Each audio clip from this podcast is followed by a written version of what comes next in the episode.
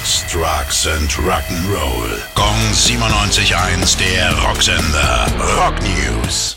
Till Lindemann von Rammstein ist ab sofort auf der Leinwand zu sehen, mit einem Konzert seines Nebenprojekts. Bei Lindemann live in Moskau stand er letzten März gemeinsam mit dem Schweden Peter Tektren auf der Bühne. Die beiden gehen zwar schon wieder getrennte Wege, das Live-Album ist trotzdem seit letzter Woche erhältlich. Slash hatte für sein Solo-Debüt vor elf Jahren einen Song namens Crazy mit dem verstorbenen Chester Bennington von Linkin Park aufgenommen. Zum ersten Mal gibt's jetzt eine Hörprobe.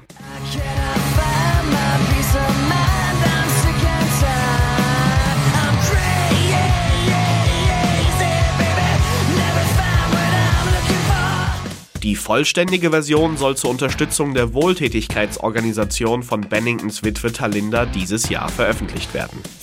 Gong 97.1, der Rocksender. Rock News. Sex, Drugs and Rock'n'Roll.